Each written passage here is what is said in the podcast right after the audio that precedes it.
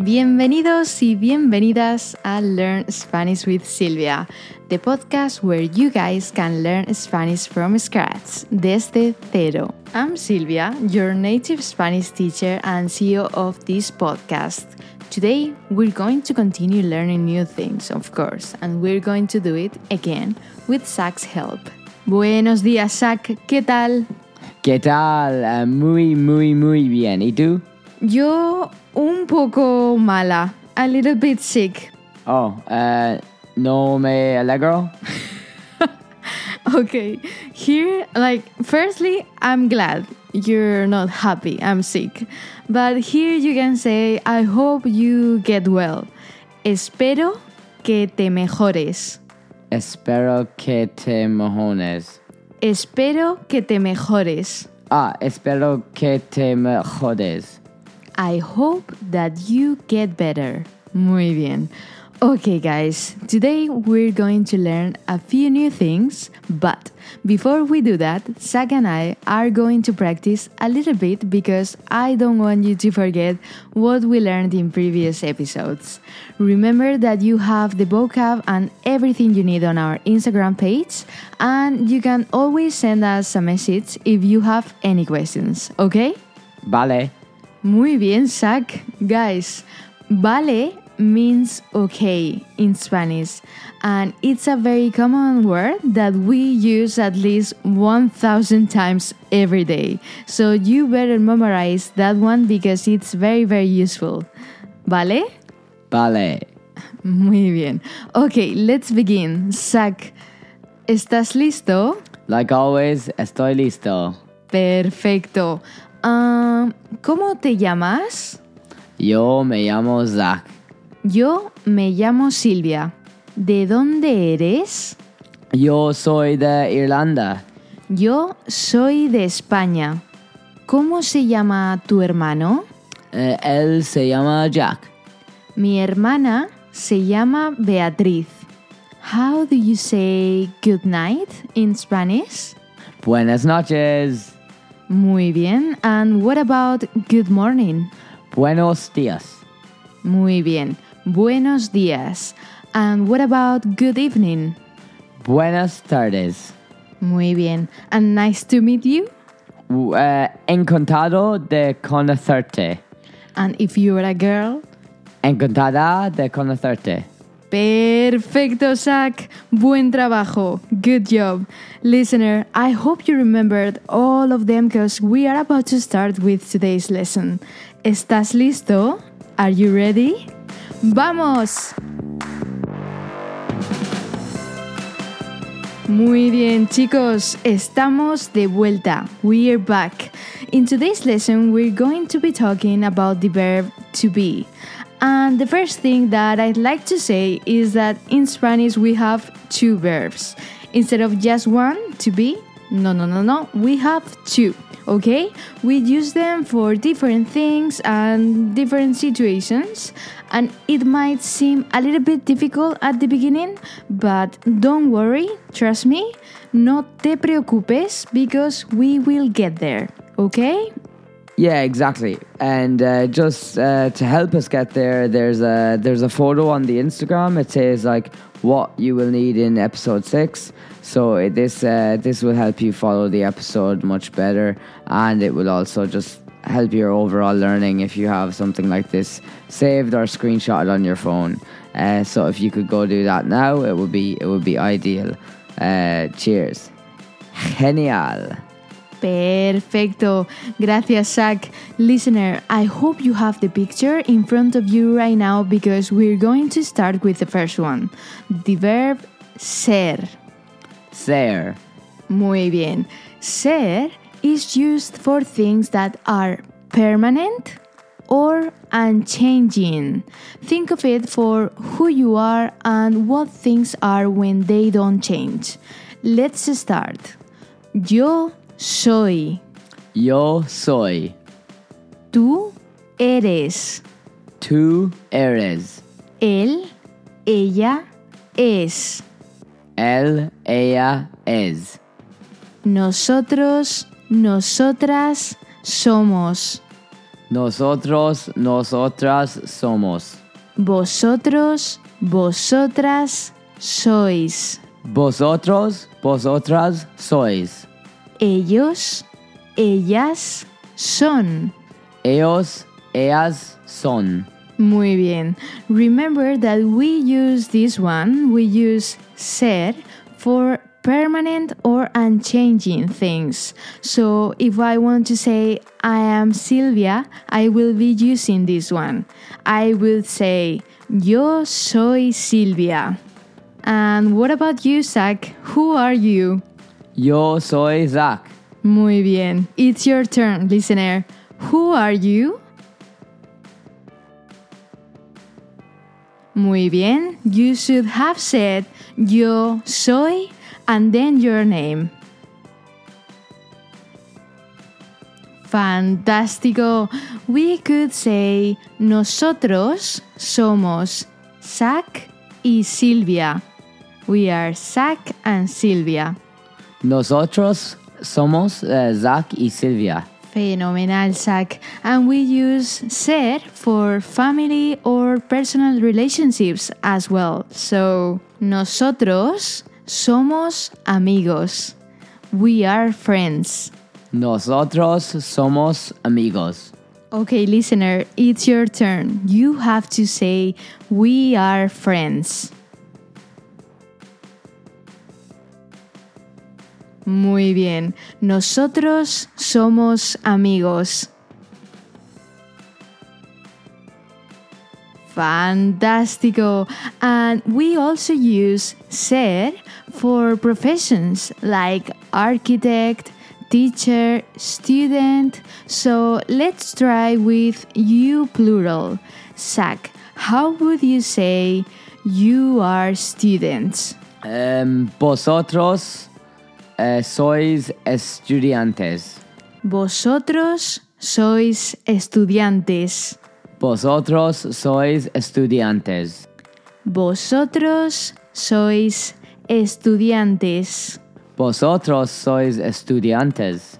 Muy bien. Listener, it's your turn. How would you say you guys are students? Muy bien. Again, vosotros sois estudiantes. Vosotros sois estudiantes. And we still have to use the third person plural, they. Um, Zak, how would you say they are friends? Um, ellos um, son amigos. Exacto. Ellos son amigos. Ellos son amigos. Muy bien. Listener, it's your turn. Try with this one as well.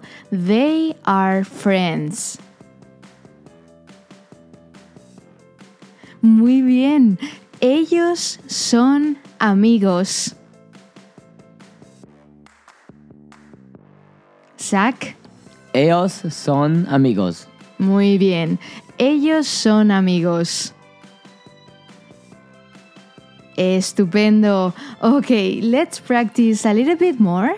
Um, we said that we use ser for appearance and personality traits, right? So let's use the adjective guapo or guapa, depending on the gender.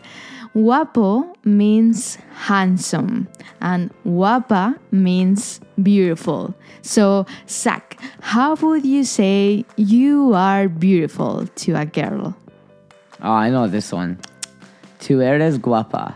Muy bien. Tú eres guapa. Tú eres guapa. Muy bien. Listener, it's your turn. How would you say you are beautiful? Again, tú eres guapa. Genial. Zach, let's try with a different subject. How would you say he is handsome? Él es guapo. Exacto. Él es guapo. Él es guapo. Él es guapo. Él es guapo. Muy bien. Listener, it's your turn. The same sentence. He is handsome. Muy bien. Again, él es guapo.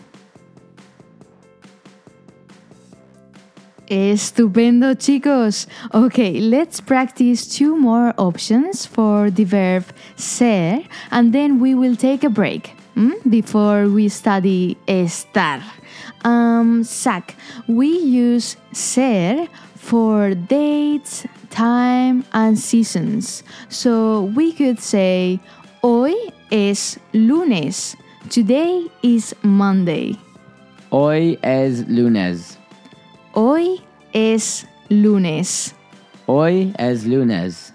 Fantástico. Listener, it's your turn. Repeat after me. Hoy es lunes. Hoy es lunes. Muy bien. And we could also say son las doce. It's 12. Eh, son las doce. Son las doce. Son las doce. Muy bien. Listener, it's your turn. Repeat after me. Son las doce. Again. ¿Qué hora es? What time is it? Son las doce. Genial, chicos! We're done with the verb ser for today's episode. We're going to take a little break and we will be back in a few seconds.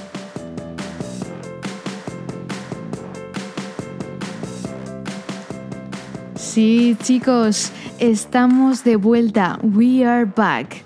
And we use the verb estar for things that are temporary or changing, a little bit the opposite of ser. Think of estar for how you feel and where things are when they can move. For example, I can say, I am happy right now. Yo estoy feliz. Yo estoy feliz. Muy bien. Yo estoy feliz. Yo estoy feliz. Muy bien. Listener, it's your turn. Repeat after me. Yo estoy feliz. Again. Yo estoy feliz. Muy bien. Okay, now let's practice the second person singular. You, which is Tú. muy bien. Tú. Tú. Muy bien. And Zak, we just said that feliz means happy. Do you know how we say the opposite? Sad. Eh, triste. Sí, muy bien. Triste. Triste. Triste. Triste means sad. Triste. So, Zak, how would you say you are sad? Tú estás triste. Muy bien. Tú estás triste. Remember, guys, that if you say tú eres triste with the verb ser, we mean that you are a sad person, like all the time, like personality. Okay? But if we want to say, like, you are sad right now as a state, we say tú estás triste. Okay? We use the verb estar. Estar. Muy bien. That means you are sad right now. Okay? You're not a sad person, but today you're feeling sad. And guys, remember that at the beginning of the episode, I said I was sick. I am sick today. I'm not always sick, so that that could be a state, no?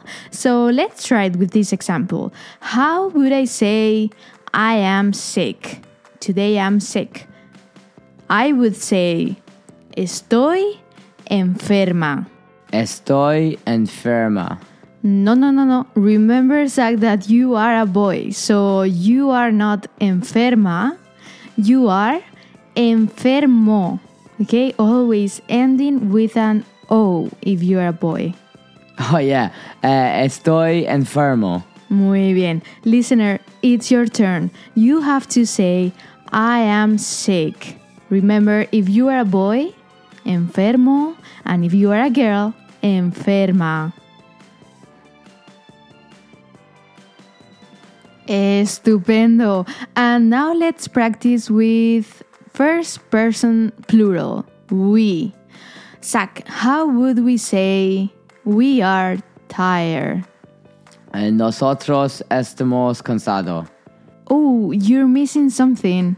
We is plural, so the adjective has to be plural as well. Nosotros estamos cansados. Nosotros estamos cansados. Muy bien, nosotros estamos cansados. Listener, repeat after me. Nosotros estamos cansados. Fenomenal. Again, nosotros estamos cansados.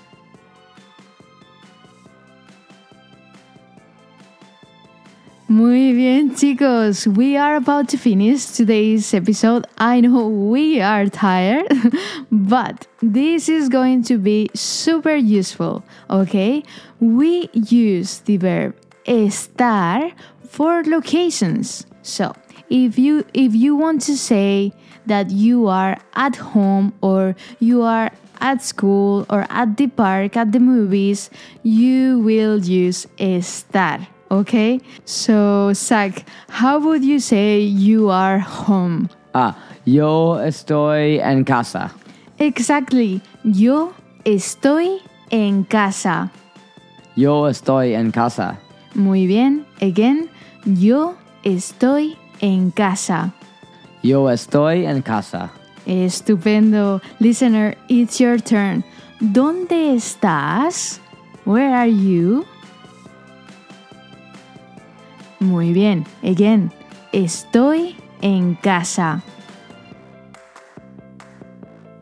Yo estoy en casa. Muy bien, chicos. ¿Estáis orgullosos? Are you proud? I really hope so because you should. We have learned a lot in today's episode. I know it has been a little bit longer than usual, but this is getting serious, I guess. Yes, it is a little bit, but I'm learning more every episode, and I hope everyone else is as well. Gracias, Zak. Chicos, gracias por estar aquí. Thank you for being here. See you in the next episode. Hasta luego. Adios.